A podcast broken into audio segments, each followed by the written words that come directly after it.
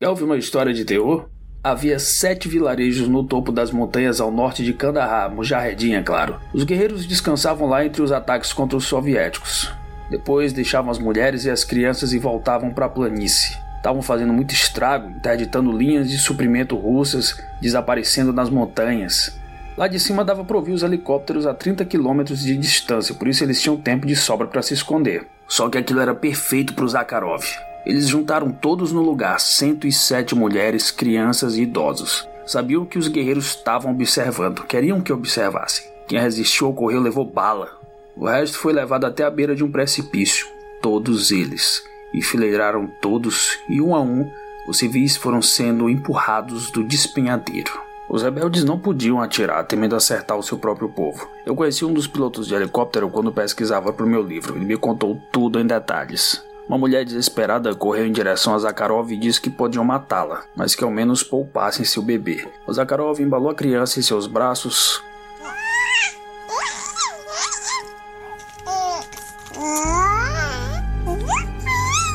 caminhou rumo às margens do precipício e a soltou. Piloto com quem eu conversei disse que ainda havia mulher em seus pesadelos. Depois disso, Zakharov usou o mesmo truque nos outros seis vilarejos. 760 pessoas inocentes. Mais tarde, ele disse que fez aquilo pelo Afeganistão, porque quanto antes o povo entendesse que o seu país era território soviético, mais rápido a resistência seria esmagada e eles poderiam voltar a viver suas vidas em paz. Foi nessa época que ele conseguiu o apelido Homem de Pedra.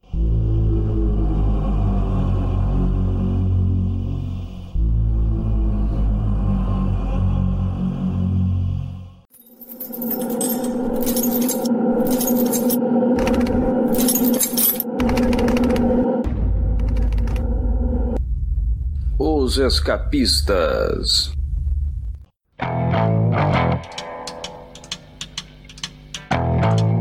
Now, when I was a little boy, at the age of five, I had something in my pocket. Keeps a lot of folks alive. I'm a man of 21. Baby. We can have a lot of fun. Sempre me perguntam sobre o que torna Justiceiro Max tão diferente das histórias corriqueiras do personagem, ou mesmo das anteriores do Gartienes no selo Marvel Knights. Eu costumo dizer que os temas são bem ecléticos, né? Ou melhor, o repertório de Frank Castle nessa série é bem diferente de tudo que já foi lançado antes, e ouso dizer, tudo que já foi lançado depois. E o terceiro volume da coleção Marvel Deluxe, desse Justiceiro Max, traz, na minha opinião, uma sequência de três arcos que são a prova cabal desse ecletismo. No arco inicial, Frank se vê às voltas com criminosos do colarinho branco, ele subestima-os e por pouco não é engolido por um barracuda, literalmente e figurativamente falando. Em seguida, uma sequência temática de Mãe Rússia, né, com o justiceiro viajando ao Afeganistão para um acerto de contas com o general Zakharov. Por último, uma história sobre vítimas, né, vítimas de ações passadas de Frank, vítimas dessas vítimas e como uma vítima pode virar um justiceiro. Eu sou o Luigi e nada escapa aos escapistas. Nesse quarto programa dedicado ao Justiceiro Max do Gartienes, eu tenho o prazer de receber novamente ele que se inspira em grandes pensadores das belas artes como Rocco Siffred, Nácio Vidal e Barracuda, o nosso ilustre guerreirinho bituqueiro Alan Farias. Coisas fálicas dominam minha vida. Cara, se pegou tão mal em tantos níveis, mas vamos lá. Ele trava sua guerra fria particular com multinacionais italianas. Maurício Dantas. A Panini é o mal e eu sou a cura. E ele hoje tá mais calminho, sem justiça restaurativa, sem dó e nem piedade. Bem-vindo de volta, Mauro Elovitch. Sempre faz. É isso, a seguir, o papo será sobre as edições 31 a 49 de Justiceiro Max, publicadas originalmente entre maio de 2006 e setembro de 2007.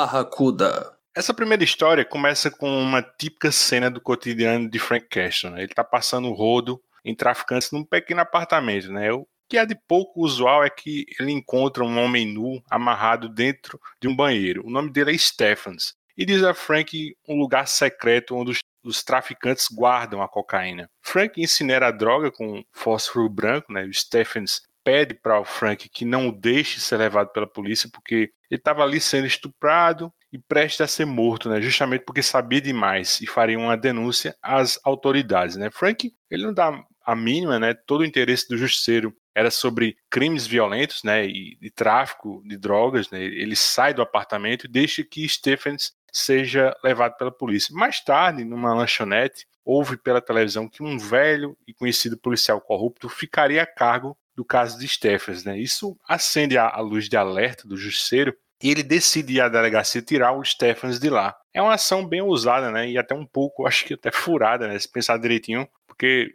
ele se passa por um detetive e ninguém o reconhece, né? Enfim, ele tira o Stephens de lá e ouve a história dele, né? Ele trabalhava numa companhia de energia elétrica que cresceu muito nos últimos anos, graças à contabilidade criativa de Harry, seu principal acionista, mas o limite ético de Stephens foi descobrir que a companhia ia debaixo dos panos promover blackouts, né, em estados vizinhos para ganhar dinheiro com especulação e alta de preços, né, da energia elétrica e outros serviços. É bem curioso a reação inicial do Frank, porque ele não sabe bem o que pensar ou fazer sobre isso, né? Porque no frigir dos ovos são fraudes corporativas, né? Crimes bem fora da, vamos dizer assim, jurisdição dele, né? Um parênteses, né? Porque a gente aqui no Brasil sofre o diabo, né? Com o criminoso do colarinho branco, né? E não dá a devida atenção, né? Ao estrago que empreiteiras como Aldebrecht, né? OAS, né? Andrade Gutierrez causam no país, né? A gente não vê punição exemplar em executivos da mineradora São Marco, né? Do caso do rompimento da barragem Mariana. E no caso desse gibi, esses executivos estão falando em blackouts, né? E, cara, Veja só o caos social que está ocorrendo agora mesmo no Amapá, né? Então, eu acho que mérito para o Gartienes, né, que traz um tema tão espinhoso, né, que o Frank subestima, né, e no final vê que um criminoso do colarinho branco é um tipo tão desprezível quanto um, um narcotraficante, assim, por exemplo, né? Aí antes de eu puxar o Alan, né, para falar sobre o Barracuda, queria passar a palavra para você, Mauro, porque eu sei que esse tema mexe muito contigo, né? O que, é que você achou, pelo menos disso, assim, do justiceiro contra o crime do colarinho branco? Cara, eu adorei, adorei, porque é exatamente isso, ilumina a criminalidade que eles colocam entre aspas como não violenta, como criminalidade que vive recebendo indulto, que é a criminalidade que vive recebendo comutação de pena, porque é tido, entre aspas, como crime não violento. O que as pessoas né, que levam sem a devida seriedade esse tipo de crime não percebem é que indiretamente esse tipo de criminoso é muito mais perigoso do que o assaltante do farol, do que muitas vezes mesmo do que um homicida. Né? Você pegar um político que desvia dinheiro, verba que era destinado ao hospital, ele causa indiretamente a morte de quantas pessoas? É um genocida. É um cara que pode estar tá matando centenas de pessoas. É um assassino em série. A pessoa que desvia dinheiro, que faz uma licitação fraudada e está se locupletando de recursos públicos que deviam ser destinados para educação, não é nem falar de educação agora, primeiro fala de segurança pública, que, que a gente faz um, um paralelo mais evidente. A pessoa que está recebendo dinheiro de propina, que está fraudando licitação, que está sonegando bilhões em tributos, ele está tirando dinheiro que era para ser voltado para a segurança pública, para a construção de presídios, para o equipamento de policiais. E indiretamente, não é uma, um, um indireto muito longe que você tem como fa que fazer igual o da educação, que indiretamente você está causando um aumento de criminalidade, etc. Você precisa fazer um, um exercício um pouco mais elaborado. A pessoa que está desviando dinheiro que era para voltar para a segurança pública está matando centenas, milhares de pessoas e é muito mais nocivo para a sociedade do que o chamado criminoso comum. Então é interessantíssimo o Gartienes trazer essa luz para o próprio Frank Castle, que não tinha parado para pensar sobre esse aspecto, que ele geralmente ele enfrenta aquilo que é mais simples, que é mais visível ao olho dele, que é mais relacionado diretamente com o que aconteceu com a família dele, mas pela lógica dele de bandido bom a bandido morto, aplica-se também a, a todo tipo de bandido, especialmente ao corporativo. Então, Gostei bastante aí dessa abordagem. Só fazer um comentário aqui que não é uma novidade assim tão grande. A gente teve recentemente no, no, no ano do, Matt Rosenberg no Justiceiro, o Justiceiro contra a Roxxon, né? que tem ressurgido e a Roxxon é um grande, uma grande metáfora desse, disso que o Mauro falou, né? A grande corporação acima da lei, sem face muitas vezes, sem, sem nenhuma personificação e todos os seus grandes funcionários, né? O seu alto escalão tá intocável, tá acima da lei, envolvido com drogas, prostituição e tudo mais, e eles têm a certeza dessa impunidade, tanto por se escudar na, na, na empresa quanto pelo poder aquisitivo, pelo poder econômico e, político que eles têm. É legal legal porque é um inimigo que não dá para o, Frank chegar é só botar um C4, botar uma, umas minas terrestres e sair metralhando todo mundo. Mas o Ennis, com essa visceralidade dele, né? Apesar de fazer um arco bem porra louca em vários aspectos, ele leva essa questão a sério, o, o plot todo lá do, do dump, né, que eles vão fazer no mercado e, e, conseguir muito dinheiro, toda a contabilidade criativa do, dos caras lá e tudo mais, é bem real e reflete muito essa quebra de bolsa, tudo isso que, que a gente vê acontecendo direto aí e a galera continua investindo. Ele dá uma cara, ele dá um alvo, né, pro Frank atirar, explodir, meter a faca e tudo mais. Acho que até para isso o Barracuda serve muito na história, mas que é uma coisa muito legal de se ver também, porque foge do, do, do padrão do pipoco na, na testa de um. Foge não foge, né, cara? Que assim, de novo, né, cara, como todas as histórias do, do Justiceiro, a gente faz esse alerta, né, cara? É história em quadrinho, não funciona na vida real, ninguém concorda, ninguém aqui tá referendando esse tipo de comportamento. E é legal para a história funcionar que ele dê uma certa personificação no Harry, no subalterno dele lá que tem caso com a mulher Dermot. Isso, Dermot, no Barracuda, para a história fluir, né? Se ele realmente tivesse que enfrentar uma mega corporação sem faces, com uma escala hierárquica tal, dava para ele ter construído uma, um outro tipo de história. Mas ela não seria.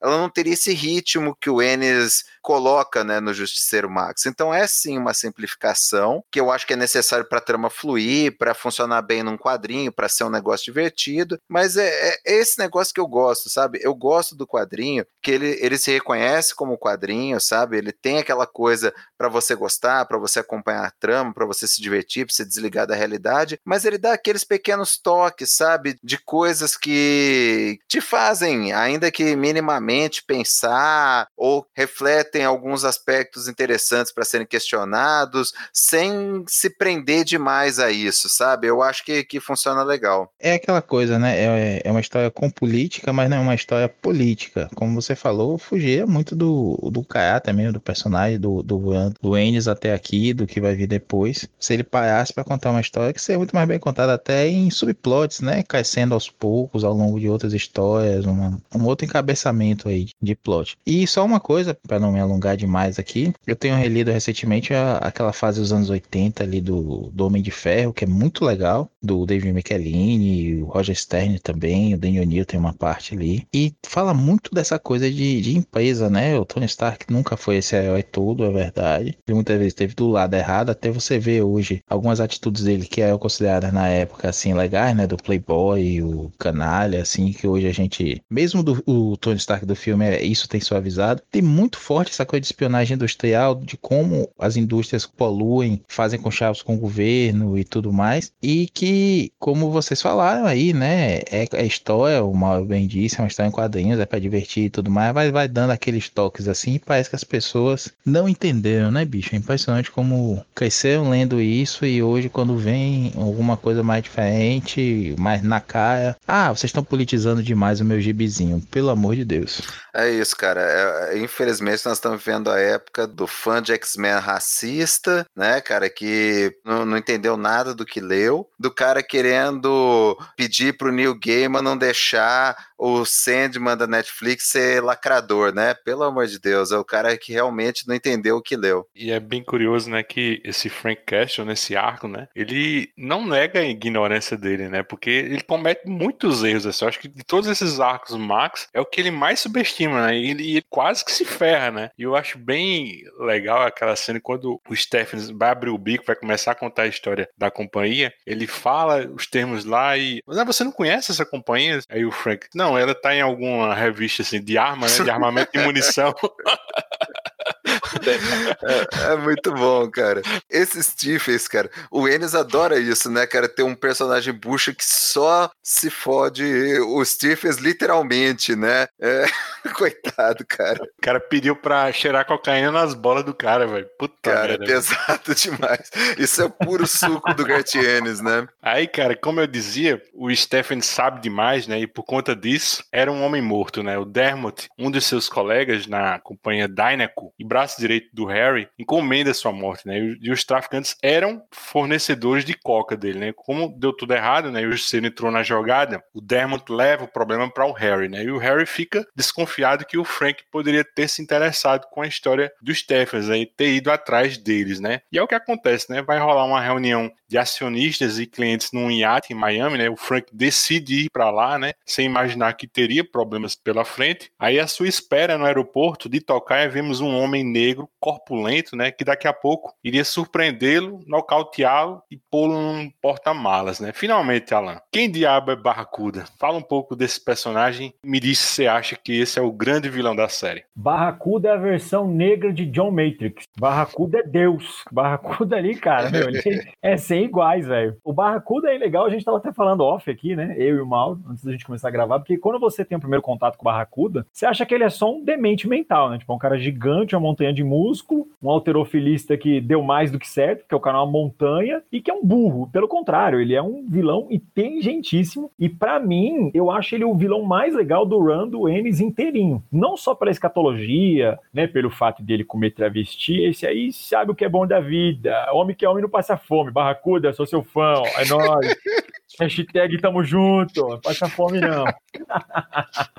é, independente das maluquices do Barracuda, né? O Barracuda também, acho que ele é um upgrade do russo, né? Do, do justiceiro lá do Marvel Knights. Ele é melhor ainda que o russo, né? Ele consegue ser melhor. Mas o Barracuda, eu acho que ele é a antítese do Frank, né? É o seguinte, o Frank é uma parede, né? A gente até comentou isso no último episódio. Eu vejo o, tank, o Frank como um tanque de guerra, né, cara? Tipo, lento, pesadão, extremamente destrutivo. Barracuda é outro tanque de guerra, só que ele é um panzer alemão, cara. Meu, maior, mais forte e mais destrutivo. Então são duas forças da natureza que se chocam quando eles se encontram. Eu gosto muito do run desse personagem, né? Ele aparece em alguns momentos, né? Não, não só nesse primeiro arco que a gente vai falar agora, que é auto-intitulado, mas eu acho ele o cara da série, assim. Pra mim, ele consegue ser até mais interessante que o Zakharov. Por trás, assim, da boca suja, né? E, assim, do jeito, assim, meio caótico, assim, do Barracuda, o, o Frank percebe que ele tem, assim, habilidades familiares, né? Ele não chega aí muito mais além nessa intuição dele, mas assim, quem leu a minissérie Fury Max, né, vai lembrar que o Barracuda, assim como o Frank, foi também fuzileiro, né? Ele, ele serve na Nicarágua em 1984 e está envolvido no conflito dos Contra, né? E lucrando com o tráfico de drogas, né? Meio que sancionado pela CIA, né? Aí nesse ponto a gente já vê que ele não é peça boa, né? E aí nessa releitura agora, Cara, a cena da luta na cabana, bicho, é, é uma loucura, né? Com machadinha decepando o dedo, né? O cara perde o olho, o cara perde os dedos e o cara não para, velho. O cara não, simplesmente ele não para, mano. Cara, é sensacional, né, cara? É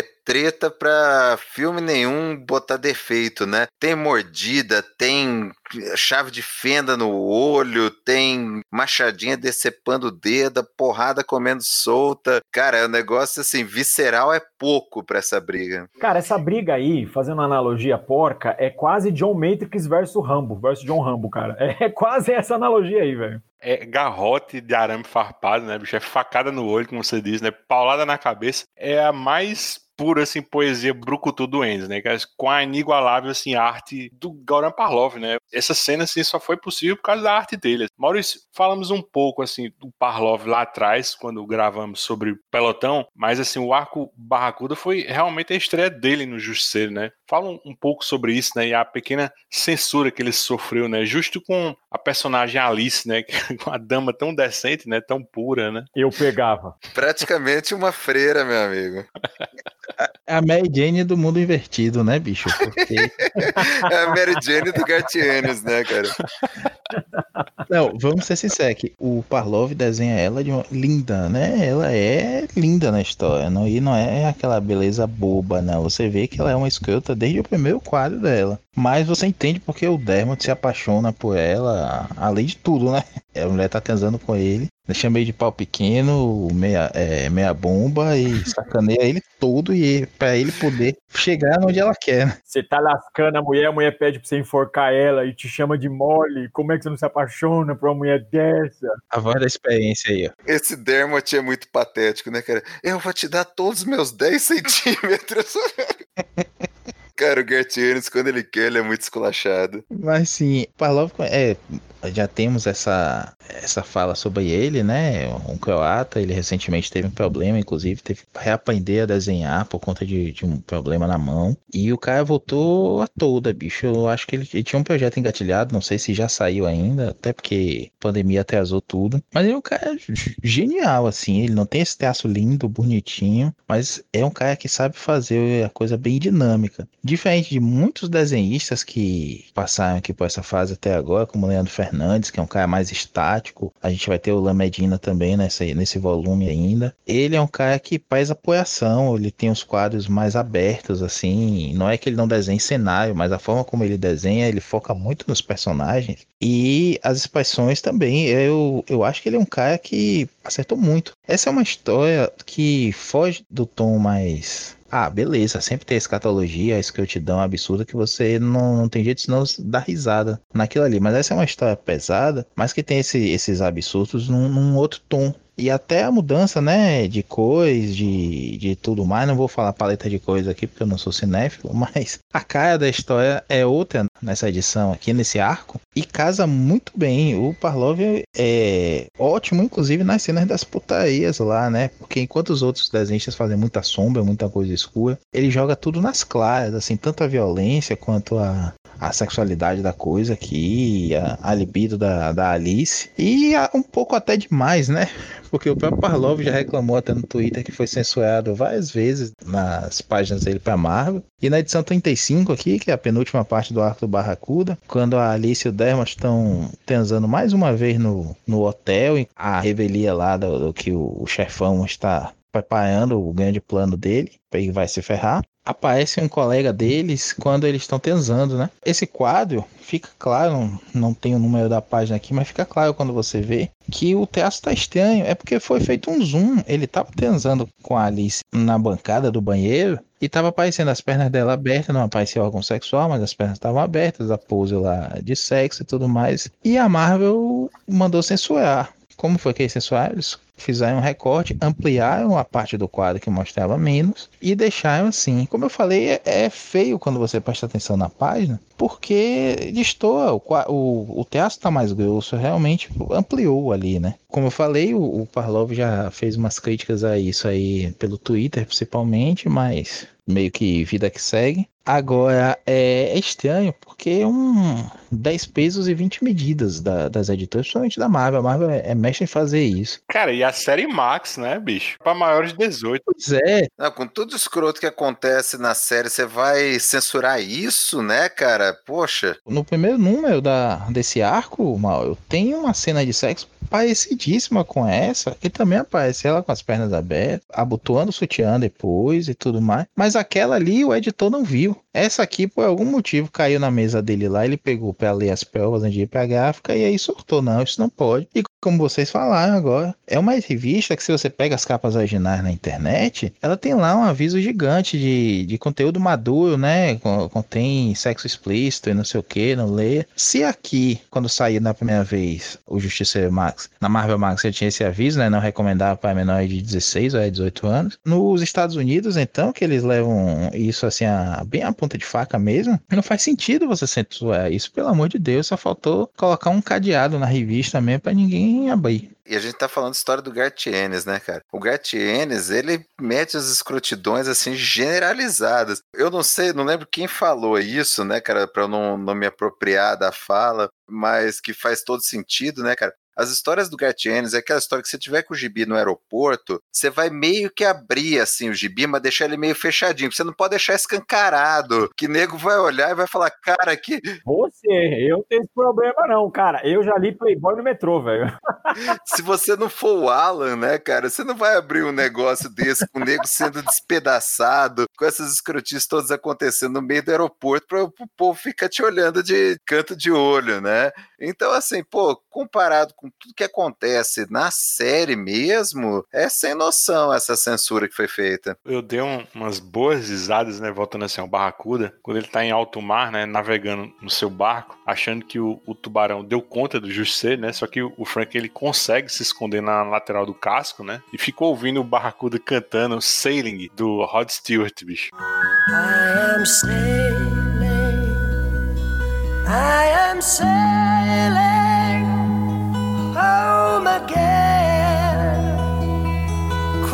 Cross the sea,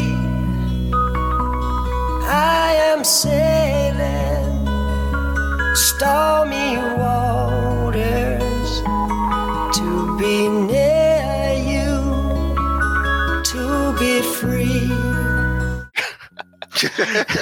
É, e cantando a versão dele, né? Que ele coloca o modo da foca lá, né? Cantando a versão dele. Cara, o Barracuda é sensacional, cara. As coisas que ele faz, assim, na série se desacredita. Eu tava vendo mesmo, a hora que ele pega o Dermot com a Alice, né? E ele vai meio que. Ele vai chantagear eles lá para ver se eles fazem uma oferta melhor do que o Harry, né? Ele chega com puta de um facão monstruoso, né? pega os caras no flagra, vira sua dupla de sacanas, filha da puta. Os caras já se borrando, né? Aí, antes que ele comece qualquer coisa, ele fala: ah, Vamos lá, tô afim de comer uma panqueca. Liga pro serviço de quarto. Aí mostra assim, eles conversando com o cara, ele lá tomando a panqueca, comendo a panqueca de boa, os dois assim com o olho arregalado, ele com aquele facão cravado na mesa. É muito insano. É, o Gorlan Parlov é legal porque ele detalha muito as cenas dele, né? Ainda pegando essa cena que o Mauro falou do sexo, né? Não sei se vocês estão com a revista ou o scan devidamente aberto aí. A cena que ela tá lá dando uma sentadinha no no rapazinho lá dentro da banheira, percebam, quando eles saem da banheira, ela se enrola no penúltimo quadrinho da página e no último quadrinho do canto direito ele tá secando o boga. Presta atenção nisso. Ele tá secando exatamente o boga ali, a mãozinha dele. Tá lá, secando o, o pioquinho dele lá. Rapaz, rapaz limpinho. Cara, é muito insano as coisas que o. Eu, o humor negro do Gartienes é sensacional, né, cara? A hora que o Barracuda vai jogar o, o Justiceiro, né, no mar lá pros tubarões, o Justiceiro vira e pergunta para ele lá. Ele fala, ah, o Barracuda vira, não, peguei meus dedos, coloquei no gelo para depois reimplantar. Aí o Justiceiro vira, você botou no saquinho? É porque burro, senão né? vai queimar suas terminações nervosas, você não vai conseguir reimplantar. O cara precisa morrer tirando sarro do outro, né? tipo, é, a piada sou eu, né, seu filho da puta. Joga o cara no ar. É sensacional, né, cara? É muito humor negro. Muito bom, muito bom. É, se você for parar pra ver, o, o Barracuda só se lasca, né, bicho? Ele já de cara perde um olho e os dedos. Mais pra frente lá, quando ele acaba se aliando, porque ainda tem essa, essa loucura, né? O Barracuda fica transitando ali no ódio ao, ao Frank, na lealdade à empresa ali. Depois ele vê que tem um esquema melhor se ele se aliar a Alice e ao Dermot, que vão dar o golpe. E aí ele se alia e até a Ida, ela enrola, a Alice enrola ele, né? Enrola, você foi bonzinho agora, né? Não, vou chegar lá, ela tá chupando ele e acaba mordendo o pau do cara. Pra poder distrair ele. E ele toma uma chave de fenda daquela na cabeça, bicho. Porra, eu fiquei com pena do cara ali. Eu sei que o cara é um desgraçado, filho da puta, mas eu senti a dor dele. Cara, mas assim, na cena lá do cacete lá na cabana, depois, né, que quando o Frank ele consegue sair, né, do barco, né, escondido, né, ele come um sanduíche, acha os dedos lá e joga pros pássaros comer, né, ele consegue um respiro, né, bicho, ele tá visivelmente, assim, com um traumatismo craniano, né, por conta da paulada, né, e, e numa dessas, né, aquele Glenn The Walking Dead saltou até os olhos para fora, porque, cara, a cacetada que o Barracuda dá na cara dele, puta que pariu. Aí, assim, ele prepara, né, uma contra-ofensiva, né, ele segue os passos de todos, né, ele coloca explosivos no iate, onde vai haver a reunião, e assim como o Maurício disse, né, eventualmente o próprio Barracuda trai o Harry e é traído também pelo Dermot e Alice, né, aí o, o Dermot, ele testa a paciência do Frank, né, que, que no final nem queria explodir o iate, né, mas aí o cara mostra que a espécie de criminoso dele é tão nociva quanto o tipo de bandido que o justiceiro executa, né, e aí ele aperta o botão do detonador e explode o casco do iate, né, e aí, bicho, eu fico pensando assim, muita gente ruim morreu ali, né? Trucidado pelos tubarões. Mas eu acho, bicho, que teve também inocente ali que também morreu no embalo, né? O que, vocês acharam desse final, bicho? O pessoal que tava ali servindo os docinhos, o salgadinho todo, bicho, os garçons, o pessoal do buffet. Eu acho que o Enes ele dá uma suavizada, cara, que na hora que o, o Dermot acha lá a bomba no, no navio, o capitão fala que a tripulação dele é experiente e era tudo militar. Então eu acho que ele tenta dar uma aliviada nisso daí, cara, de que, porra, todo mundo que tava ali no navio era mal, era ex-militar. Mas servindo salgado? É, tem o cara do salgadinho que não tá planejado aí. Cara do salgado ali é sacanagem, mas eu acho que ele pensou nisso nesse, nesse momentinho, né, nessa história do, do capitão lá na ponte do navio falando que a equipe dele é de militar já para dar uma, uma aliviada nesse daí, né? Agora, essa fala que o Luigi falou, né, do Dermot, é muito sensacional porque é o que ela fecha aquilo que a gente estava falando, né, do malefício do crime corporativo, né? É muito interessante porque ele escancara isso aí que a gente falou. E ele ainda vira e vai dar aquela esculachada no Frank e fala: Ó, por que, que você não deixa a gente em paz então e vai matar uns traficantes de droga? E é bem por aí que a gente ouve muita política, muito cara que vem com essa conversinha de bandido bom é bandido morto. É bem pra isso daí, né? É bom desde que seja o, entre aspas, criminoso comum, desde que não mexa com criminoso corporativo, desde que não mexa com o político corrupto, desde que não mexa com o desvio de dinheiro público, desde que não mexa com a sonegação tributária, crime ambiental. Vamos lá, final do arco. Vamos eleger nossas capas favoritas do Team Bad Street nessas edições 31 a 36, né? A minha foi a da 34, bicho, com um barracuda assim, dando a língua, e no lugar dos dentes superiores está o nome censored, né? Censurado, né? Cobrindo os dentes de ouro com as letrinhas formando aquele fóquio, né? E aí, falem as suas, velho. Eu fico com essa também. Fiquei, eu fico pensando sempre assim, qual dessas capas aqui é que mais me faria pegar esse gibi na banca sem saber do que é que se trata, é me chamar a atenção. E essa foi a, a minha eleita justamente por romper, né? Na verdade, nessa sequência que a gente vai falar hoje, o Bad Street tenta romper bem aquele, aquele tema dele que a gente sempre falou nos últimos programas, que, pô, o cara tá sempre aí de frente para você, atrás tem uma parede, tem um, uns, uns tijolos, tem umas armas e tudo mais. Aí aos poucos ele vai tendo acesso, né? A gente comentou isso, ele vai tendo acesso aos roteiros das histórias e aí ele consegue fazer capas a ver com o plot. E essa é uma que pode não ser um momento específico, mas é a cara do Barracuda, muito bem desenhada, parece uma foto mesmo assim tratada. E que você fala, que porra é essa aqui? Facinho eu puxava ela da, da prateleira na banca lá, na, na estantezinha e levava para casa. Tipo um Coringa da Isto É. Acabamos de perder mais 10 assinantes. Vamos lá. Foda-se. Vai sair, já, já vai tarde se vai sair por causa disso. Eu vou na 32. Eu gosto muito da 32 porque essa capa, ela me lembra muito o Marcellus Wallace, cara, do Pulp Fiction. Por algum motivo, não sei explicar exatamente o que, ele me faz é, referência diretamente àquele personagem que era mega foda até ele ser currado igual um miserável lá pelo estaradão, né? Então, eu gosto muito dessa capa, cara, que dá aquele ar de badass mesmo do Barracuda. Eu gosto também, eu concordo com a Alan A minha favorita dessas é a 32, porque assim, o Barracuda é extremamente perigoso, né, cara? Você vê a, a cena dele, né, a capa, né, mais uma vez, como o Maurício falou, né, muito bem desenhado, parece uma foto. E você vê, cara, que esse cara é, é violento, esse cara é perigoso. E o reflexo do Frank na faca serrilhada dele, achei bem legal. Nós somos uma instituição corporativa, não um criminoso qualquer. Você não pode lutar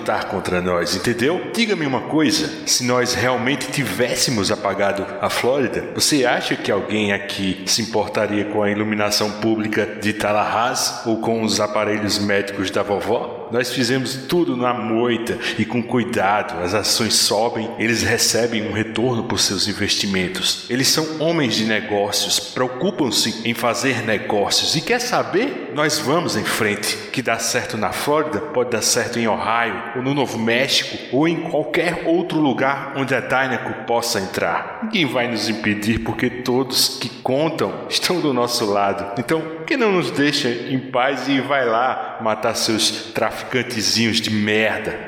Homem de Pedra.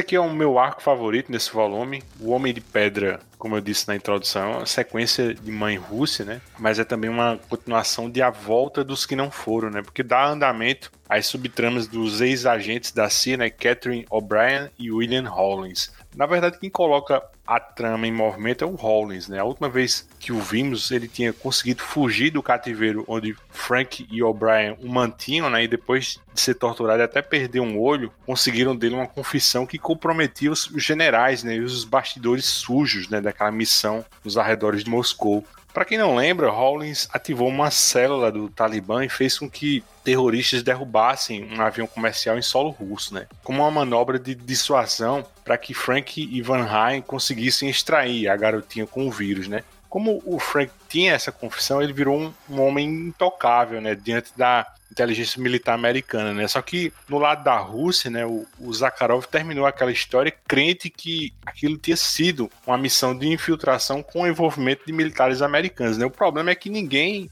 lhe dava ouvidos, né? E até foi rebaixado para um, um, campo de treinamento, né? Aí o, o Rollins revela isso tudo para Zakharov, né? E canta a pedra para que o general faça movimentos na mídia, né? Para atrair a atenção de Frank, né? E convidá-lo para um acerto de contas. E o local desse duelo acaba sendo o Afeganistão, né? Um país que sofreu o diabo com a antiga União Soviética né? e também fez os americanos sofrerem o diabo, né? No 11 de setembro. Mauro, eu lembro no programa passado, você tinha feito uma associação do Zakharov como se ele fosse um, o rei do crime, né, em Justiceiro Max. Tem uma passagem nesse arco que ele até retruca dizendo para o Hollis: Você acha que eu sou um rei do crime, né? Bom, vamos lá. Fala um pouco do Zakharov nesse arco, né? E como é que o, o Frank chega, né, a Afeganistão e se associa com o Brian, né? Você, teve a impressão, bicho, que o, o Frank ele se sente em casa, né? Vamos lá, de férias numa missão assim, porque eu confesso, para vocês que eu, eu, não vi o Justiceiro nessa história, eu só consegui ver o fuzileiro Frank Castle. E aí? Ah, cara, eu continuo achando isso. Eu acho que para esse universo Max, o Zakharov é o Wilson Fisk,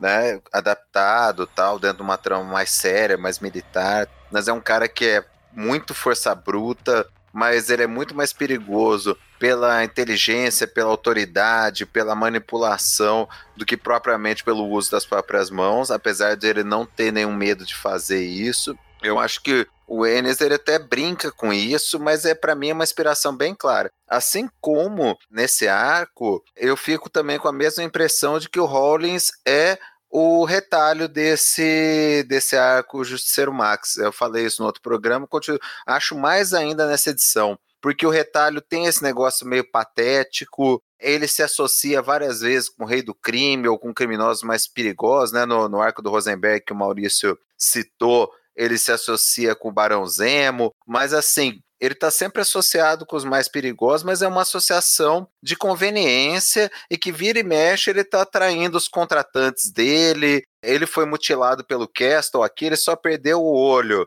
Né? Só também é sacanagem minha. Mas perdeu o olho. O retalho original, ele teve a cara toda desfigurada pela ação do justiceiro. Então, assim, eu vejo dois paralelos muito claros. Para mim, ainda o, Zakharov é o Wilson Fisk e o, o, o Rollins é o russo, é o, o retalho. E nessa história, né, como o Rollins leva a informação para o Zakharov de que o jeito dele provar que tinha realmente infiltração americana é pegando o justiceiro, porque até um, um, subordinado lá do, do Zakharov fala: ah, por que, que a gente não, não pega o Rollins de uma vez e faz ele confessar e tal, e leva ele na Rússia? Ele falou: ah, o Rollins é um cara da CIA, é um cara traidor, ninguém vai levar esse cara em consideração. Agora, se a gente levar o próprio justiceiro, a coisa muda de figura. Então, pro Zakharov provar que estava certo, recuperar a importância dele dentro do exército russo, ele resolve fazer essa missão para capturar o Frank e forçá-lo a a dizer que foi ele naquela missão da Rússia, que o Zakharov estava certo desde o começo. E aí o jeito que o Rollins consegue levar, ele fala, né, tem vários lances interessantes aí do Ennis, né, que a gente já conversou, que ele escreve muito bem quando é, vai se referir em guerra, né? Tem uma fala que eu acho sensacional. Os soldados lá do Zakharov falam: ah, é difícil a gente fazer uma missão para capturar o justiceiro em solo americano. E aí o, o Rollins fala: não, vamos, vamos armar uma guerra fora dos nossos países. Vamos lá para o Afeganistão armar essa armadilha, porque é o jeito que os Estados Unidos lutam guerra. Nós nunca lutamos nossas guerras dentro de casa. Eu achei muito inteligente, muito bacana. E aí, como que eles fazem para atrair o Frank? Eles vão atrás da O'Brien. O Rollins sabia que o O'Brien tinha se associado ao Frank e que o Frank iria, não ia deixar matá-la, né? Acaba dando errado a missão deles de prender a O'Brien. A O'Brien acaba sendo presa pelo serviço secreto inglês e aí acaba tendo toda essa confusão. Eles acabam expondo o Zakharov para chamar a atenção do, do Frank. Ele acaba descobrindo que o Brian tá lá e vai atrás dela e, e aceita o, o, entre aspas, desafio do Zakharov, né? E sobre a pergunta do Luigi, eu concordo com você, cara. Aqui é muito mais o fuzileiro Frank,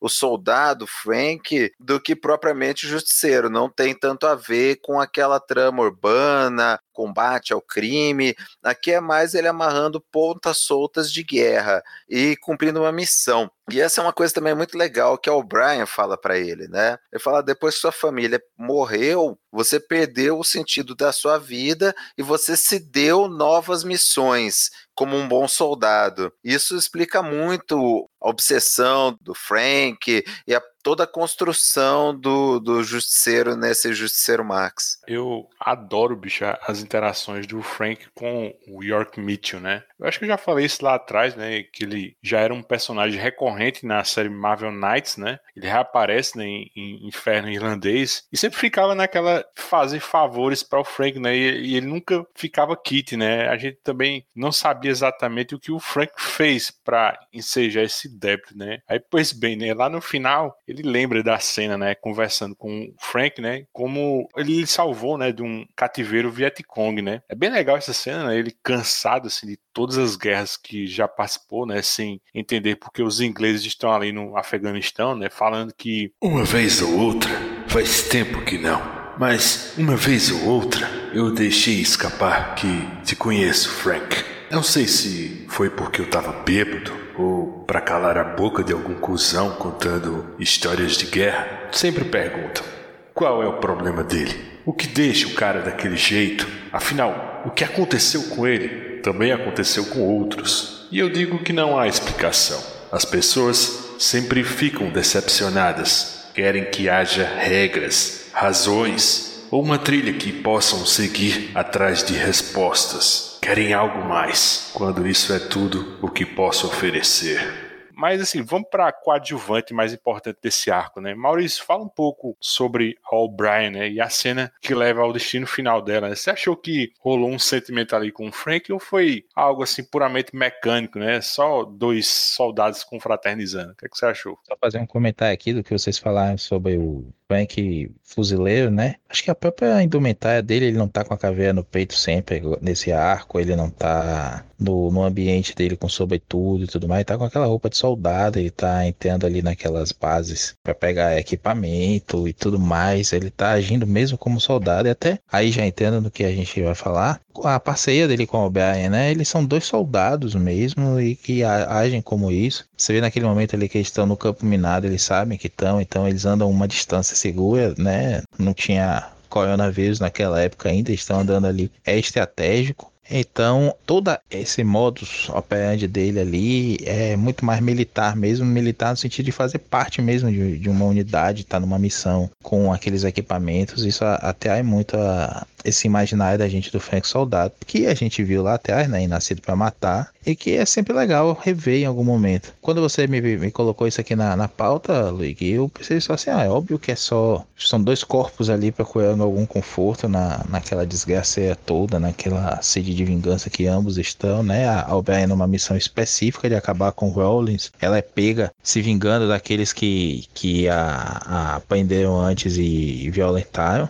os talibãs, né, é quando ela é salva da morte no, no, último minuto ali pelo Frank. Então ela tá nessa missão específica e o Frank tá na, na, na missão de sempre dele, né? Indo atrás do, do Zakharov, ele cai de propósito na isca que ele sabe que é, né? E diz assim: ah, isso é uma armadilha ou é um convite? Mas aí eu lembro que o próprio York fala em um momento para ela, quando ele desiste de matá-la a pedido do Frank, e ele fala pra ela assim: ah, você tá pensando no futuro com o Frank? Esqueça, ele não tem isso, ele é só vingança, ele é ódio puro, enfim. Ele não é o tipo de cara que vai segurar a sua mão enquanto você tá indo embora. E no final da história, a gente vê isso acontecendo, né? Por um vacilo. Ela acaba pisando na mina e, e morrendo. E ela faz dois pedidos para ele, que é o terminar a vingança dela e segurar a mão dela ali até o final. E ele chega a comentar, né, que ela morre quando ele estava começando a gostar dela. Eu acho que fico sim com a, a resposta que é são dois corpos ali procurando algum conforto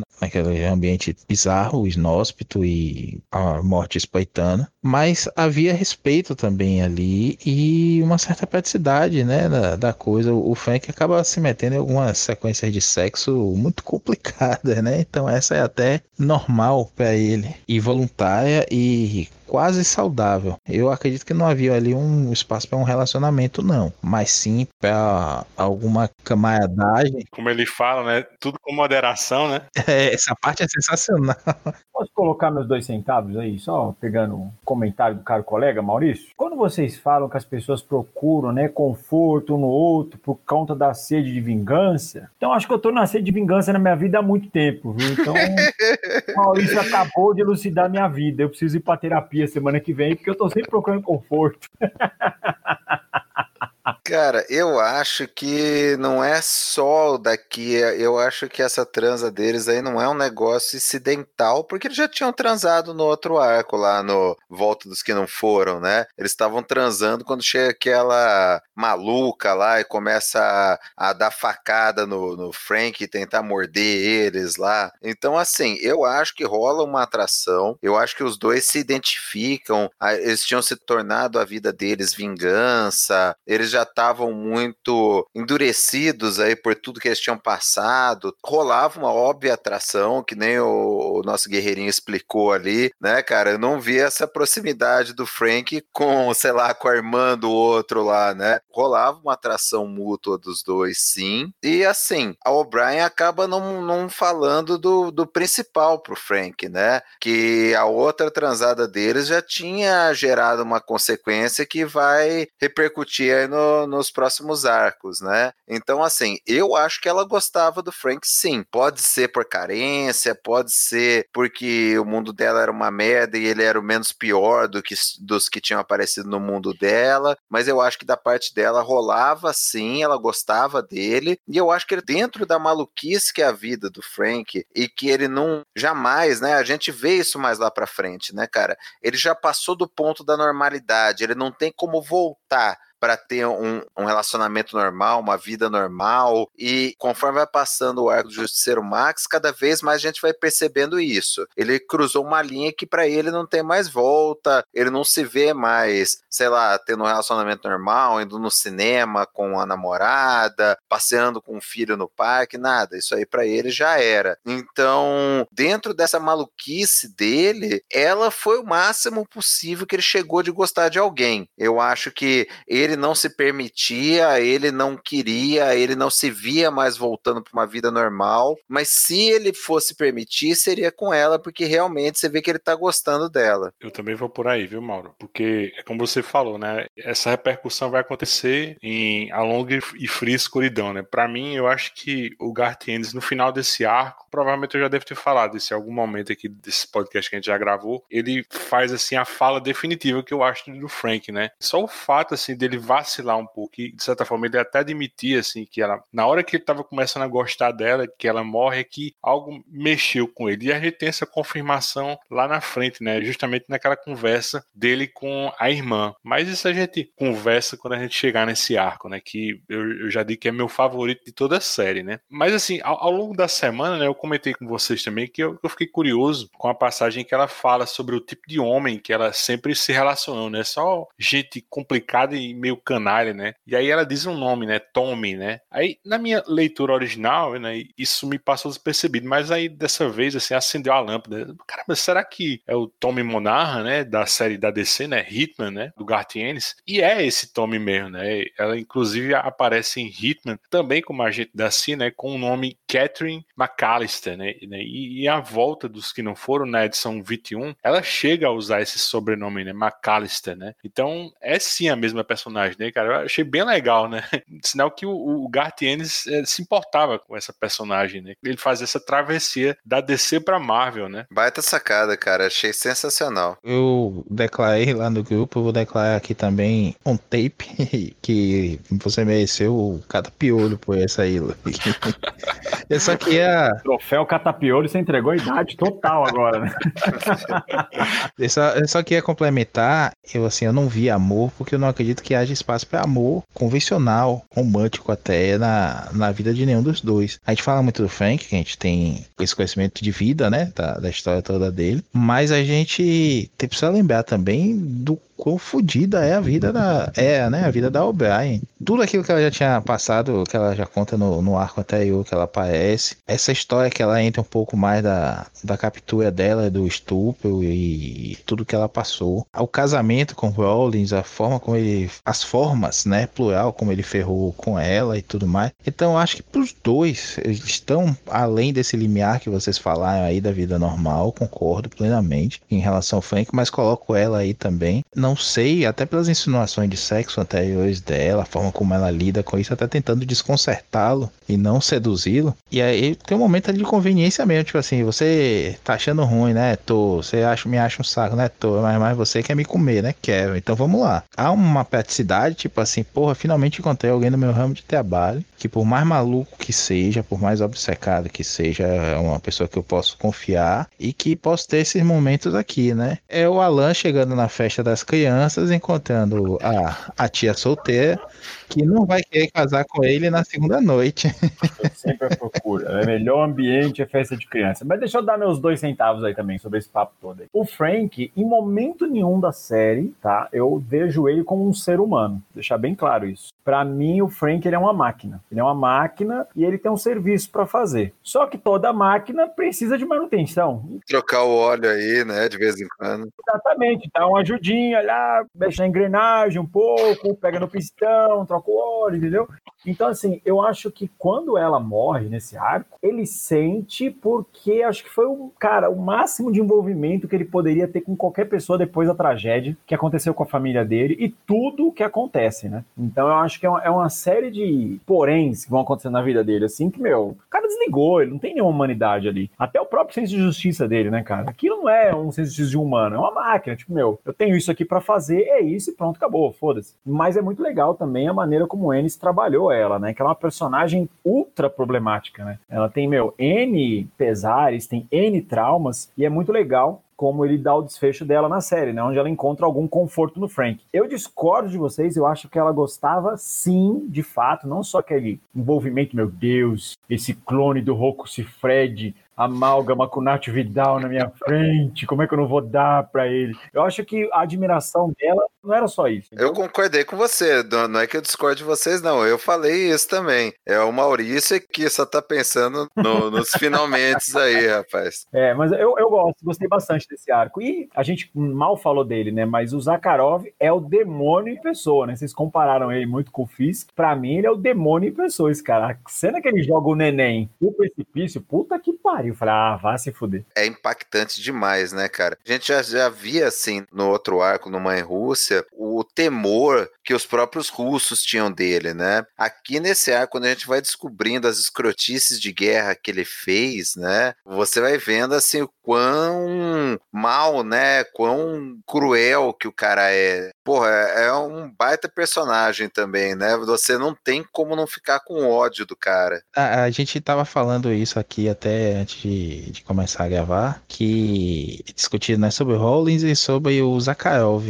Eu, eu fiquei com raiva do, do, do Zakharov ali naquele momento da criancinha e tudo mais, porque assim, ele, o Zakharov é mal feito pica-pau, como dizia minha avó. Ele é gente ruim mesmo e não, não, não tem escrúpulos, é o Homem de Pedra que é bem definido mesmo por aquela sequência que mostra ali. Ele faz isso, aquilo para provocar as pessoas, abusa da humanidade delas para provocar e, e acabar destruindo mesmo aquele local. Ele fez aquilo em não sei quantas vilas e matou crianças, mulheres e tudo mais. Ele é um filho da puta genocida. E o Rollins é um verme, ele vai fazer o que for necessário para sobreviver. Ele vai mentir, enganar, enrolar, sambar na cara e ser casteado ainda pedir emprego pro cara que castrou ele. Vai apanhar pra caralho e, e depois de conseguir se livrar do cara que encheu ele de porrada o arco todo. Dizer, ah, vou, vou comer o cu do seu filho enquanto eu mato ele, não sei o que, que lá, mas acaba chorando no final, né, quando o Frank vai atrás dele. Ele é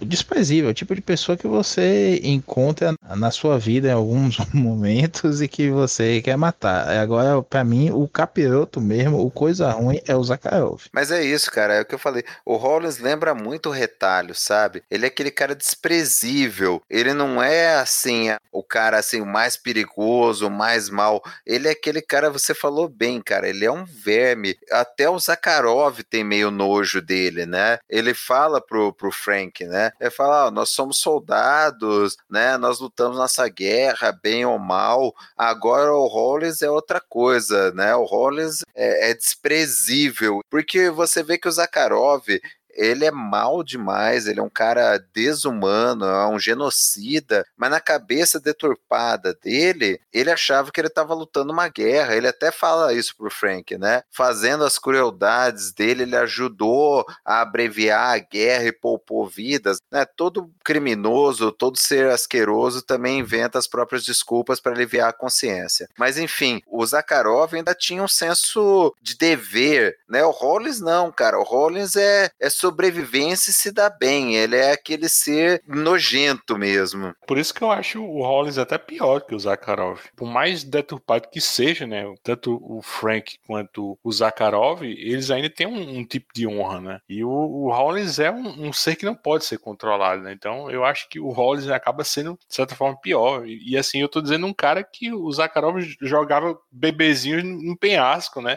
Olha nosso patamar de comparação, né? Puta merda, velho. Olha, a falta de fé de vocês é impressionante. Para mim, o Raulis podia ser membro do Bitucas lá tranquilamente. Fixo, aliás, membro fixo. Nem convidado, membro fixo. Você gostou da técnica de chaveco dele com o Cavela, né? Total.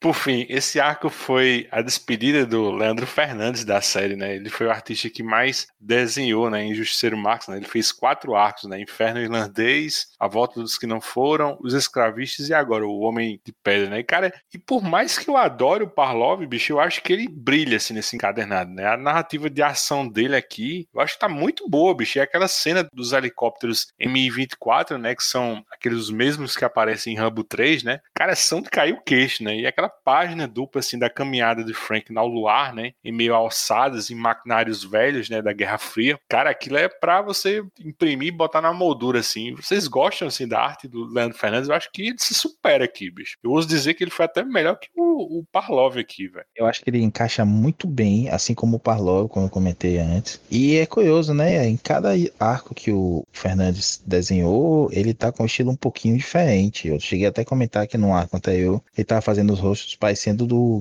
David Gibbons. E aqui não tem nada disso. Ele tá experimentando, mexendo no estilo dele e tudo mais. É mais pesado, tem um preto pesado assim. E apesar disso, nas cenas de, de deserto, aquele sol escaldante tudo mais, ele consegue passar isso muito bem, junto com a colorização, é verdade. E aquela a cena da explosão da bomba também, Luiz, é sensacional. A claridade, a forma quando você vê ele, ah, de novo, tem a colorização? Tem, mas tem o trabalho do, do artista ali em projetar aquelas sombras, em fazer aquele grande vazio no meio, que é o da explosão, né? E te colocar ali, você vê que o lugar é quente, que o lugar é, é inóspito mesmo, é árido pra caralho. E você sente que é uma coisa bizarra. Os personagens também, o, a cara do Zakharov dele é de pedra mesmo. O Rowling dele é um canalha, ele bota muita sombra na cara do, do sempre para esconder até o que o, o está sentindo, só que ele vai sentir dor, aí é, é na cara mesmo. Gosto muito dele também aí. De novo, tá bem diferente e eu acho que ele só melhora a cada arco. Aquela cena do helicóptero, que é a primeira vez, assim, e é rapidinho, né? Que o Frank se encontra com o Zakharov cara a cara. Nem cara a cara, né? Eles sentam assim do lado, né? E na mesma hora, assim, o Frank puxa a gilete que tá cravada na mão dele, né? Aí solta as cordas e pula para o cara que tá na frente e toma a metralhadora. O cara é muito cinético aquilo ali, bicho. Derruba o helicóptero, né? Aí, momentos antes, aí, quando a O'Brien com aquela bazuca derruba um dos helicópteros, você vê aquela fumacinha, né? Você meio que você vê aquela fumaça balançando. Cara, eu acho achei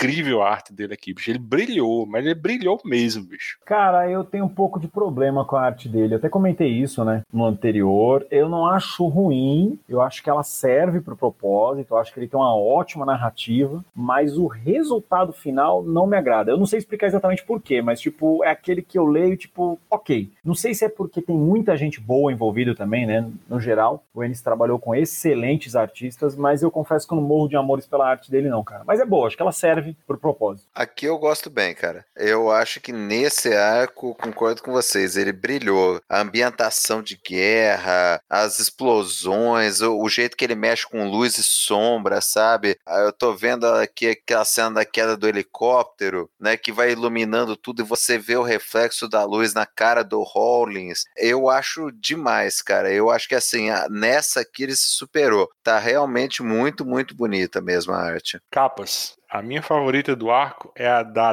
edição 37, bicho, com o Zakharov num birô, né? Com homens armados de pé atrás dele, né? É sem firula, né? É a imponência clássica, assim, do Wilson Fisk. E aí, as de vocês? Eu vou na 40. Eu gosto muito da 37 também, é quase a minha preferida, mas eu gosto da 40 por aquele ar de filme anos 80, né? Então, assim, o Justiceiro com a Rússia, de um modo geral. Mas é o 41, é a minha também, cara. A 41, que é essa arte que lembra filme anos 80. A minha é 40. Do míssel caindo com o símbolo da Rússia. A 40 é a que o Frank tá deitado atirando contra o helicóptero, né? É porque você falou de anos 80 cara, eu ia falar justamente isso, que a do 41, eu acho a maior cara de pôster de filme dos anos 80, por isso que eu gosto. Ela lembra aquele filme do Schwarzenegger, é, acho que é Justiça Vermelha, não lembro qual que é, que ele era um policial russo, que ele vem para os Estados Unidos. Inferno Vermelho. Inferno Vermelho. Isso, Inferno Vermelho. Lembra muito aquele filme, concordo, porque tem muito cara de filme, mas a 40 eu gosto dela em especial por conta dessa sequência, porque é muito forçada. Um cara com um petequinho, pô, ver que ele tá com um petequinho lá, quase uma 22 na mão, dando um tiro contra um helicóptero russo. E acho que ela pega todo o clima, né, daquele o absurdo dos anos 80. Eu gosto muito dessa capa, cara. Mas eu tenho um problema com essa capa, justamente seria minha favorita se o Frank tivesse caracterizado como ele tá dentro dos gibibis. Mas aqui ele tá com a roupa de justiceiro, bicho. Achei nada a ver, velho. Eu gosto dela pela ideia, entendeu? Não pelo é. o resultado ideia é boa. Pela ideia, é. Pela ideia dela eu gosto muito. Eu fico a 37 também, por essa imponência realmente aí, é, é o rei do crime mesmo, devem ter dado esse brief pro Bad Street aí, como a gente estava discutindo aqui, e é uma capa que chama atenção.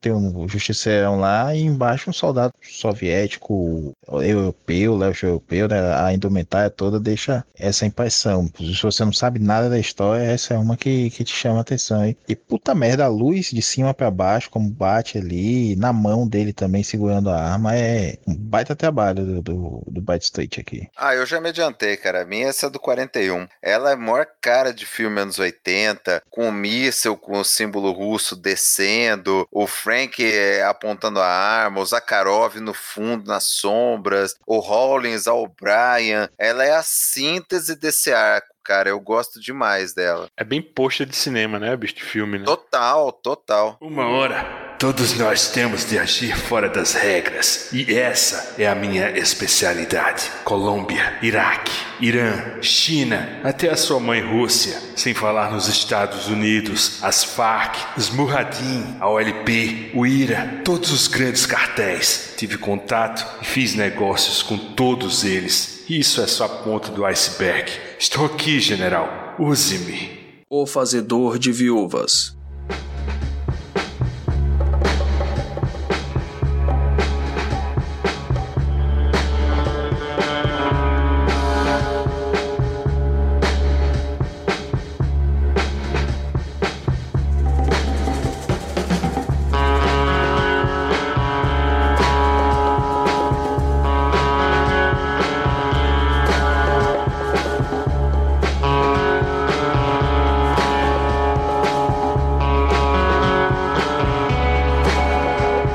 Esse último arco é o mais longo do encadernado, né? Os dois anteriores têm seis partes cada um, né? O, o Fazedor de Viúvas tem sete. E é o único arco da série Max em que o Justiceiro é mais uma presença do que um protagonista a cargo da direção que a história vai tomar, né? Esse arco traz consequências, né, de no princípio, né, porque apresenta um grupo de viúvas que perderam seus maridos naquela chacina, né, no aniversário de 100 anos de Dom Máximo Cesare, e também traz consequências de os escravistas, né? Porque todo aquele ritual de tortura e brutalidade acabaram mexendo um pouco assim com o modus operandi do Frank, né? E isso fica patente quando ele vai matar um casal de pai pedófilos, né? Que abusam dos próprios filhos, né? Parece um, um contrassenso, mas o Frank agora quer mesmo punir, né? E causar uma retribuição dolorosa a esse tipo de criminoso. Bom, enquanto as viúvas, né? Tem um, um grupo encabeçado por Annabella que quer matar o Frank, né? E tem a Jenny, né? Que se sente agradecida por Frank ter matado seu marido. Aí, Alan, eu passo a bola para você, porque eu acho que a, a Jenny acaba sendo a justiceira desse arco, né? Fala um pouco da vida desgraçada dessa personagem e me diz, assim, na sua opinião, você acha que se o Frank Castle existisse no mundo real, existiriam copycats fanáticos, assim, querendo imitar sua guerra ao crime? E aí, o que, é que você acha? Cara, é complicado porque, assim, ela é uma personagem muito interessante que foi explorada num arco. Né? Ela é uma personagem tão grande, né, na ideia dela, pela quantidade de desgraças que ela passou na vida. Eu não sei se ela sustentaria uma série, né, sozinha, mas talvez ela poderia sustentar mais um arco ou participar um pouco mais. Eu confesso que o desfecho dela eu não gostei, né, a maneira como ela tem o desfecho dela nesse arco. Eu achei que ela deveria ter tido mais espaço, porém faz sentido, né? O começo, meio e fim desse arco é bem amarradinho, o arco é muito bom. Com relação ao Frank, se ele existisse no mundo real, Cara, eu não sei, acho que por questões de interesse, tanto quem tá do lado do bem quanto quem tá do lado do mal mataria o Frank. Ponto. Né? Acho que o Frank é um personagem que ele não, não teria nem a menor possibilidade de existir no mundo real, porque ele estaria confrontando N interesses que a gente já falou aqui em N vezes. Mas eu acredito sim que ele geraria copycats. Certeza, certeza. Porque para todo louco, ó, pode ver eu aqui, ó, eu lanço da campanha do Guerreirinho, eu ganho fã lá no Twitter falando que quer virar guerreirinha, tudo louco esse aspecto. Então, assim, para todo louco, aparece um seguidor, né? Diga-se nosso presidente. Beijo, presidente. Então, assim, é, acho que tudo.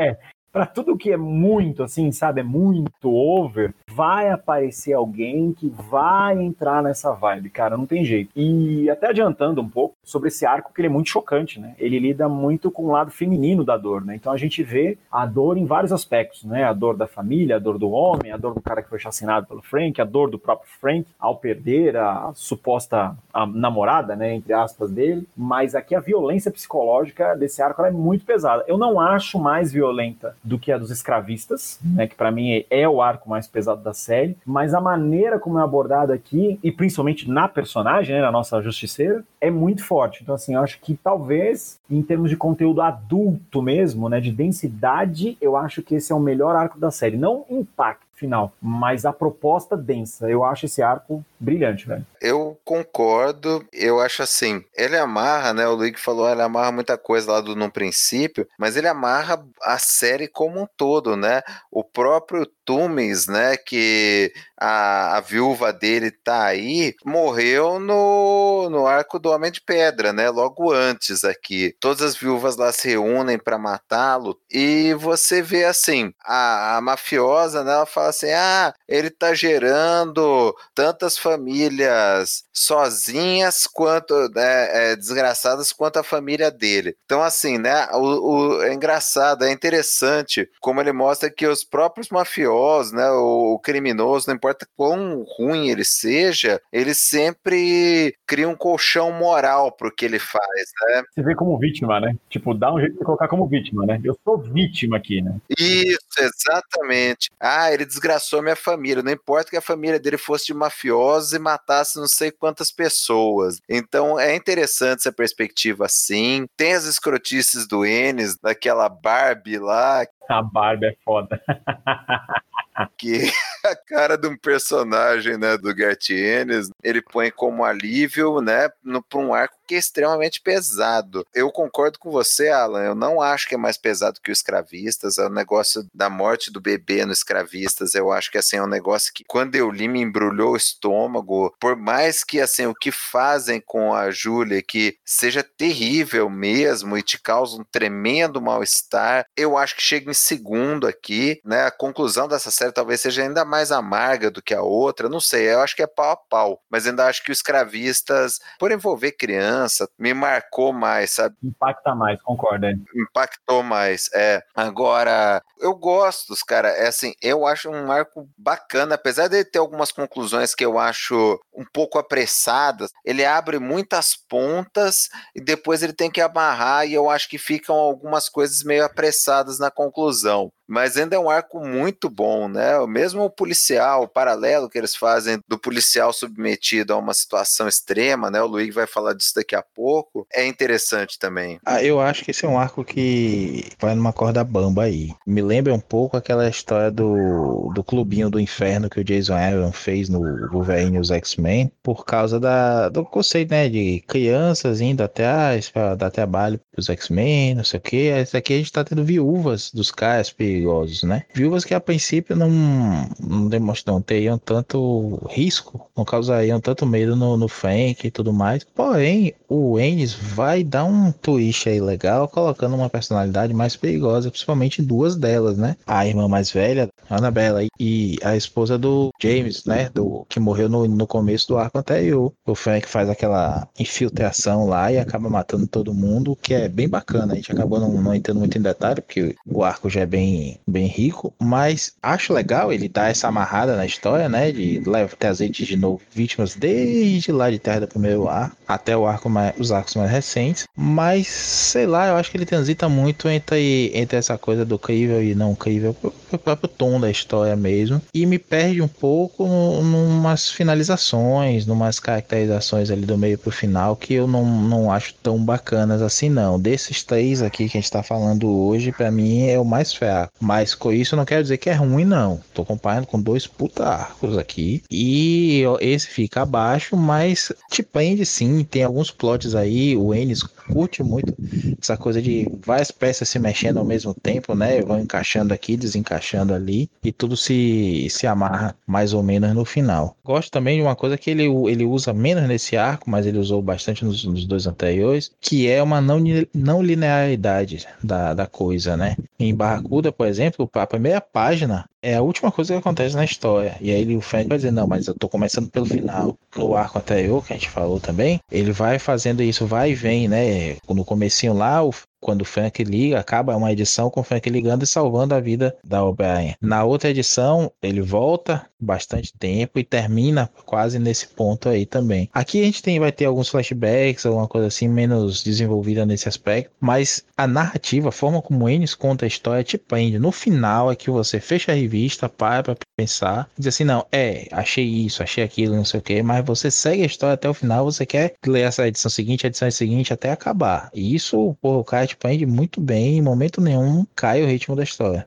a Jenny, né, que eu falei ainda agora quando eu puxei o, Alan, que ela meio que se torna uma justiceiro, né, dado as coisas que acontecem com ela, né, ela é violentada pelo marido, né, espancada, né, o marido traz amigos e até desconhecidos para estuprá-la, né, ela vive assim um inferno na terra, né, até um ponto em que, como se as coisas fossem melhorar para ela, ela descobre que tá com câncer de mama, né, e ela tem um epifânia, assim, que é denunciar os crimes da família e a, a esposa do Tumens, né, e a Anabela, a própria irmã, né? Essa Jenny é a irmã mais nova, encomendam a morte dela, né? Então ela desaparece, né? Ela aprende a tirar, né? Tipo um, um dormindo com o um inimigo, né? Se ela volta diferente, né? Mas ela enverga e quebra, né? A gente sente a dor dela, né? E eu, eu sinto que o Fazedor de Viúvas acaba sendo até mais pesado, na minha opinião, que os escravistas, porque nos escravistas eu acho que ainda rola uma catarse, né? A, a violência do Frank acaba, de certa forma, por mais sombrio que seja essa catarse, ela acaba purificando a gente, né? A gente tem, sei lá, uma recompensa no final. Mas assim, em O Fazedor de Viúvas é seco, bicho. É, é dolorido e fica no ar aquela sensação de desgraça sem sentido, né? Randômica, né? Quase um, um efeito borboleta desgraçado, né? O justiceiro causa também tragédias na vida de outras pessoas, tanto quanto aqueles mafiosos que mataram a família dele há muitos anos atrás, né? E muitos chegam perto de se tornar o que ele é, né? Mas no final, ninguém consegue, né? Como foi o caso da Jane, né, que acaba se suicidando, né? E o detetive Paul Budiansky, né, que sofre racismo no departamento, né, que tem a esposa crivada de balas, né, por balas que eram para ele, né? E no final o Frank fica na frente dele imóvel, né, e pergunta para o Paul, e aí, você quer ser eu? Puta, cara, eu acho que é um arco assim que deixa o personagem num lugar muito sombrio, né? E ele até fala com a gente, né, na hora em que a, Jenny tá destroçando a Annabella com um taco de beisebol, né?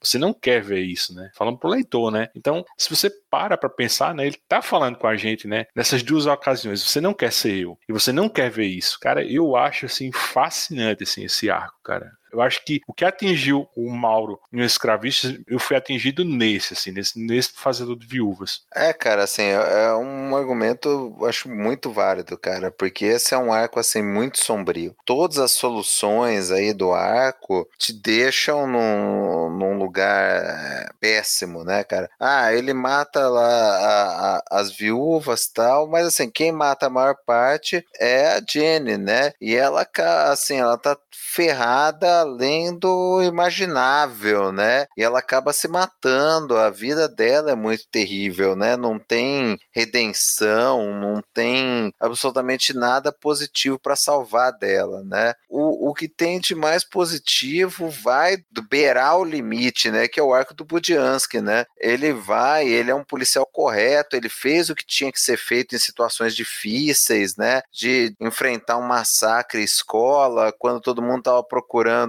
o politicamente correto e que podia ter causado, vitimado mais crianças, né? Ele vai lá, toma uma decisão difícil, é recriminado pelo departamento, é recriminado pelo chefe, rola um racismo tanto da psiquiatra quanto do pessoal do departamento tal. Ele vai sendo empurrado ao limite, a mulher dele é alvejada, ele passa a ser investigado pela corregedoria só por ter reagido ao, ao cara que tentou matar ele, a mulher. Então, assim, ele é levado até o ponto de quebra, mas ele volta, né? Porque vai de novo aquela discussão que a gente teve lá no Piada Mortal, né? Cada pessoa tem a sua constituição, tem o seu ponto de quebra, e a partir do momento em que o, o Frank vira para ele e fala: ah, Você realmente quer ser como eu? Ele volta, né? Ele, você vê que ele ainda não tem aquilo, ele vai atrás da mulher e fala: ah, Vamos sair desse horror. Então ele é o mais perto que tem desse, de redenção nesse arco, né? Porque não tem nada para as viúvas, não tem nada para Jenny, ou pro próprio Frank, né, cara? E ele fala novamente, cara, assim, eu acho que se a gente tivesse qualquer dúvida de que ele chegou o mais próximo possível de gostar de alguém em relação ao Brian, né? Ele volta a pensar nela quando a Jenny se mata, né? Que fala que assim, o máximo que ele fez por uma mulher usada e descartada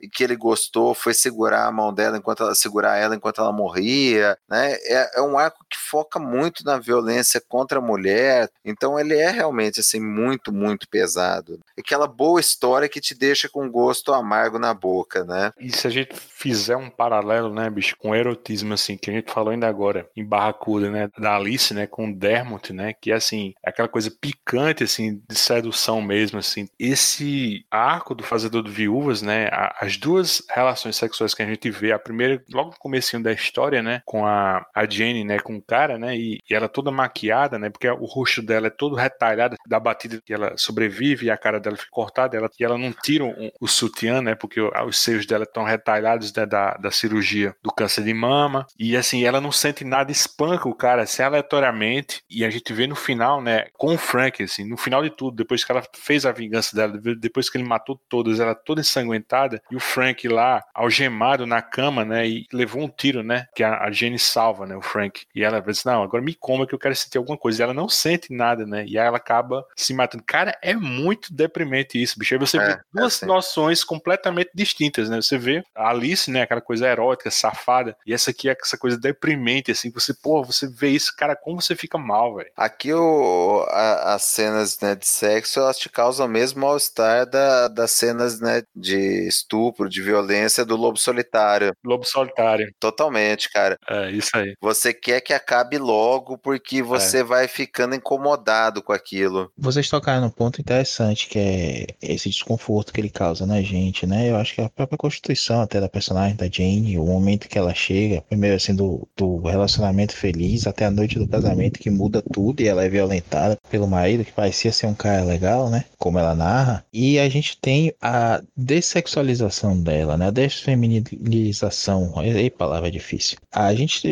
a nossa sociedade tem até mais que, que bunda do que o órgão genital e tudo mais, tem no seio feminino uma, um símbolo de, de feminilidade muito grande, né? A própria mulher, a questão do câncer de mama afeta muito o psicológico, a mulher deixa de se ver como feminina, como atraente por conta da perda da, da mama ou das mamas. Raíssimos os casos que a gente vê uma Angelina Jolie, né, que fez o, o esvaziamento das mamas para evitar, porque ela tinha o histórico forte de câncer na, na família. E aqui a gente tem isso jogado na cara da gente. Não só o rosto dela é, é retalhado, como ela tá sem camisa normalmente, como se fosse um homem até, né? Tipo assim, ah, eu não tenho seio, logo eu não sou feminina, não tenho o que esconder. A Marvel não censura isso também, né?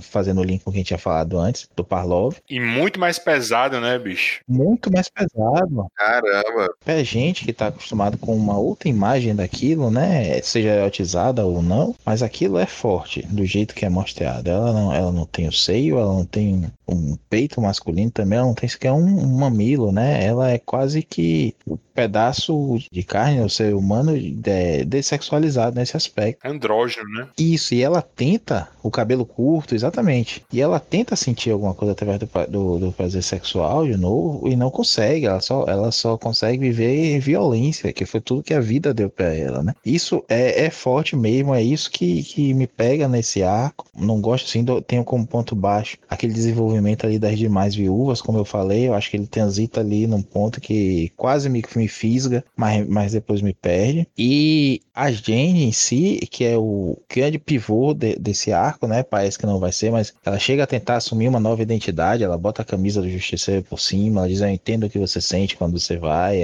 Como as pessoas veem, ela queria ter esse poder, né? Sobre os outros. Ela não ser a pessoa com medo, mas ser a pessoa que é respeitada, temida até. Que ela nunca teve isso na, na história dela que a gente que é contada pra gente. Então é pesado mesmo, é forte. Eu reli hoje mais cedo antes da gente gravar e naquela cena que abre um dos capítulos do meio pro fim e que ela tá de frente pro espelho e que dá esse foco assim e tudo mais, é forte. Talvez seja sutil demais para quem só quer tiro, porrada e bomba, Mas quando você lê como uma obra toda, né? E que aquilo ali tá desenvolvendo também, e o Frank tá descendo numa espiral ali de loucura também com isso. Ele tá, ele tá vendo no espelho, né? Ele assim, porra, olha como eu sou maluco, ninguém tá aguentando isso e eu tô aqui fazendo isso no meu dia a dia. Além dos pontos que vocês colocaram, né? Um ponto sobre o Frank, né? Porque o Frank ele é mero coadjuvante nesse arco, né? Ele aparece muito pouco. Mas é interessante porque esse foi um dos arcos na série onde ele mais esteve perto de morrer, de fato. E quem salva ele é justamente ela, né? Então o plano todo furado lá das viúvas malucas acaba dando certo. Elas pegam ele, meu, totalmente de sopetão e quase morre, né? E ela acaba salvando ele. Isso eu acho que assim, é um ponto que até foge, né? Do tom que a gente tá falando aqui, que é a parte psicológica, mas é um dos pontos que mais me chamou a atenção, onde o Frank quase morreu por um vacilo. Tipo, meu, vou na dor das mulheres aqui, vamos acreditar no plano delas, ver o que, que elas querem fazer, e quase foi pro saco por conta disso. E falando em coisa aleatória também, né? Já que você lembrou disso daí, uma coisa que eu queria comentar: o Budiansky,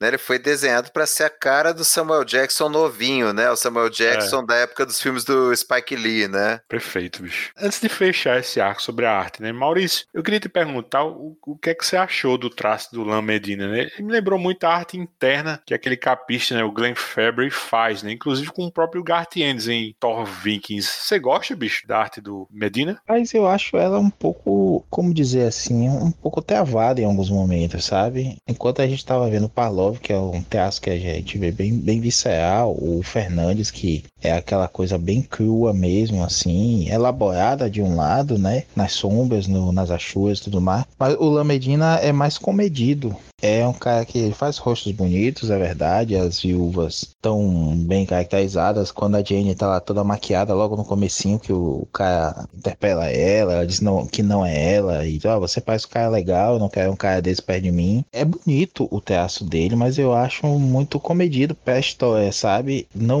não prejudica de jeito nenhum. O cara é bom, ponto final. E, se não me engano, ele desenhou Fábulas, não foi? Foi lá no comecinho. Foi exatamente o primeiro arco. Esse, o, o Mark Buckingham assume depois. Ele é dessa escola filipina, né? Ele é filipino, ele é dessa escola que faz um, uma coisa bem pé no chão mesmo, na naturalidade, não estiliza tanto. Mas eu não sei, eu acho que, que ficou um, um pouquinho preso o traço dele, me lembrou um pouco, um pouco, o, aquele Xian Shen, que desenhava o Homem de Ferro logo no, no Eles Retornam, com o Kurt Busiek escrevendo. Claro que a colorização aqui faz um, dá um outro efeito, ele é mais detalhista do que o Shen, mas comedimento no traço, para mim, é, é bem familiar nesse aspecto. Eu acho admirável, bicho, a direção artística dessa série inteira, né? Porque os artistas, eles se revezam, né? Mas a arte deles estão sempre, assim, dialogando com o mesmo estilo, assim, uma mesma paleta de cores, né? Eu só vejo vejo isso acontecer atualmente no quadrinho italiano, assim, no Fumetti, né? Eu acho que o gibi americano atual passa muito ao largo disso, né? Você vê artistas que não tem nada a ver com outros se revezando e, cara, eu acho isso péssimo, né? Eu li recentemente, assim, o run do Demolidor do Charles Soule, né? Aí você vê começa com Ron Garney, num estilo mais Frank Miller, assim, aquele preto e branco, meio com aqueles tons avermelhados, aí muda para um tal lá de cara Mike Henderson, puta que arte feia.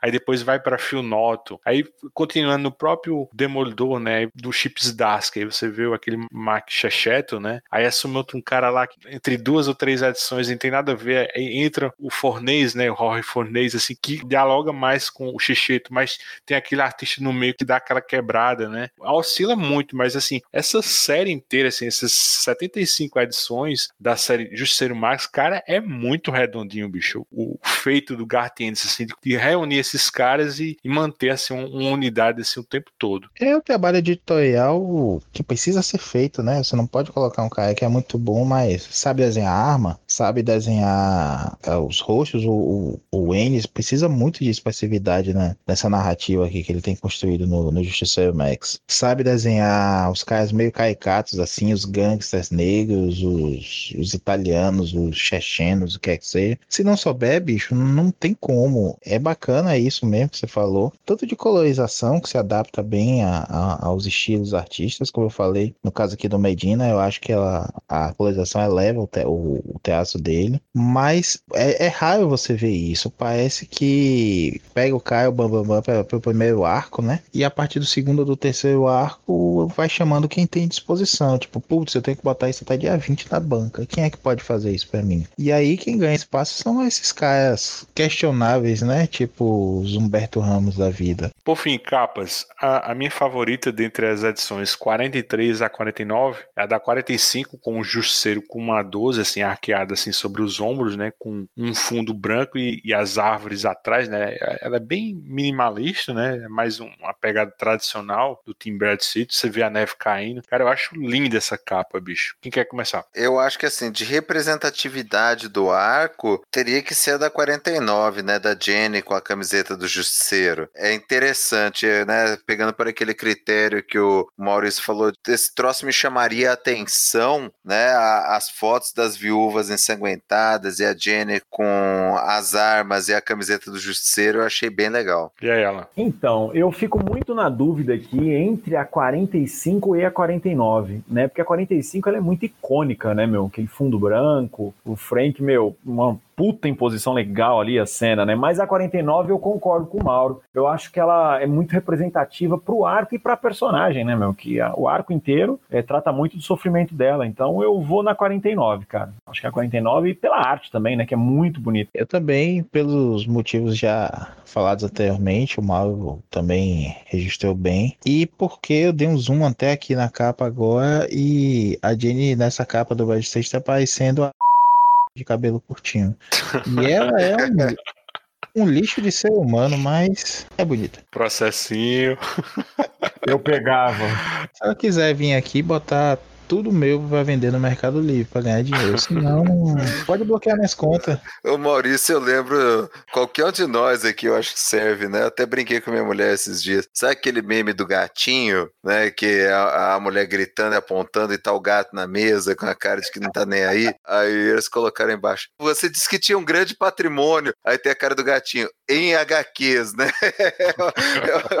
acho que é qualquer um de nós aqui. Adeus, sua estranha e triste criatura.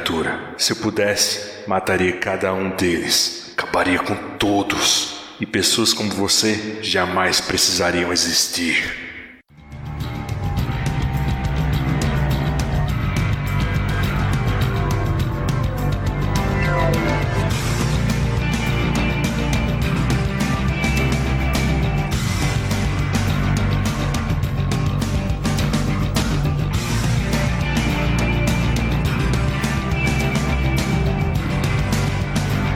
É isso, nós vamos ficando por aqui. E não se esqueça, o Escapistas está no Spotify, iTunes, Google Podcast, Deezer ou no seu agregador favorito. Se você quiser registrar sua opinião sobre qualquer podcast da família Escapistas, é só dar seu pitaco no Twitter, arroba Escapistas, ou no Instagram, arroba Escapistas Podcast. Se você gostou do que ouviu, assina o nosso feed, indica esse podcast para outras pessoas, faz um jabazinho pra gente na sua rede social, deixa teu comentário no iTunes, dá uma estrelinha pra gente, isso ajuda o podcast a ter mais visibilidade na podosfera. Quer ajudar os escapistas a manter esse trabalho? Compre seu gibi do Justiceiro, livro, Blu-ray, qualquer coisa, através dos nossos links e banner no site. Eu gostaria de agradecer aos meus nobres homens de pedra. Obrigadão, Maurício. Valeu, foi bom que a gente começou falando de Justiceiro e terminou dando tiro aí para todos os lados. o rage foi bom, viu, velho? Alan, sempre um prazer, meu amigo. Prazer é meu e eu queria deixar um recado pros ouvintes. Barracuda sabe o que faz. Hashtag não passo fome. Lembrem que eu falei lá no começo.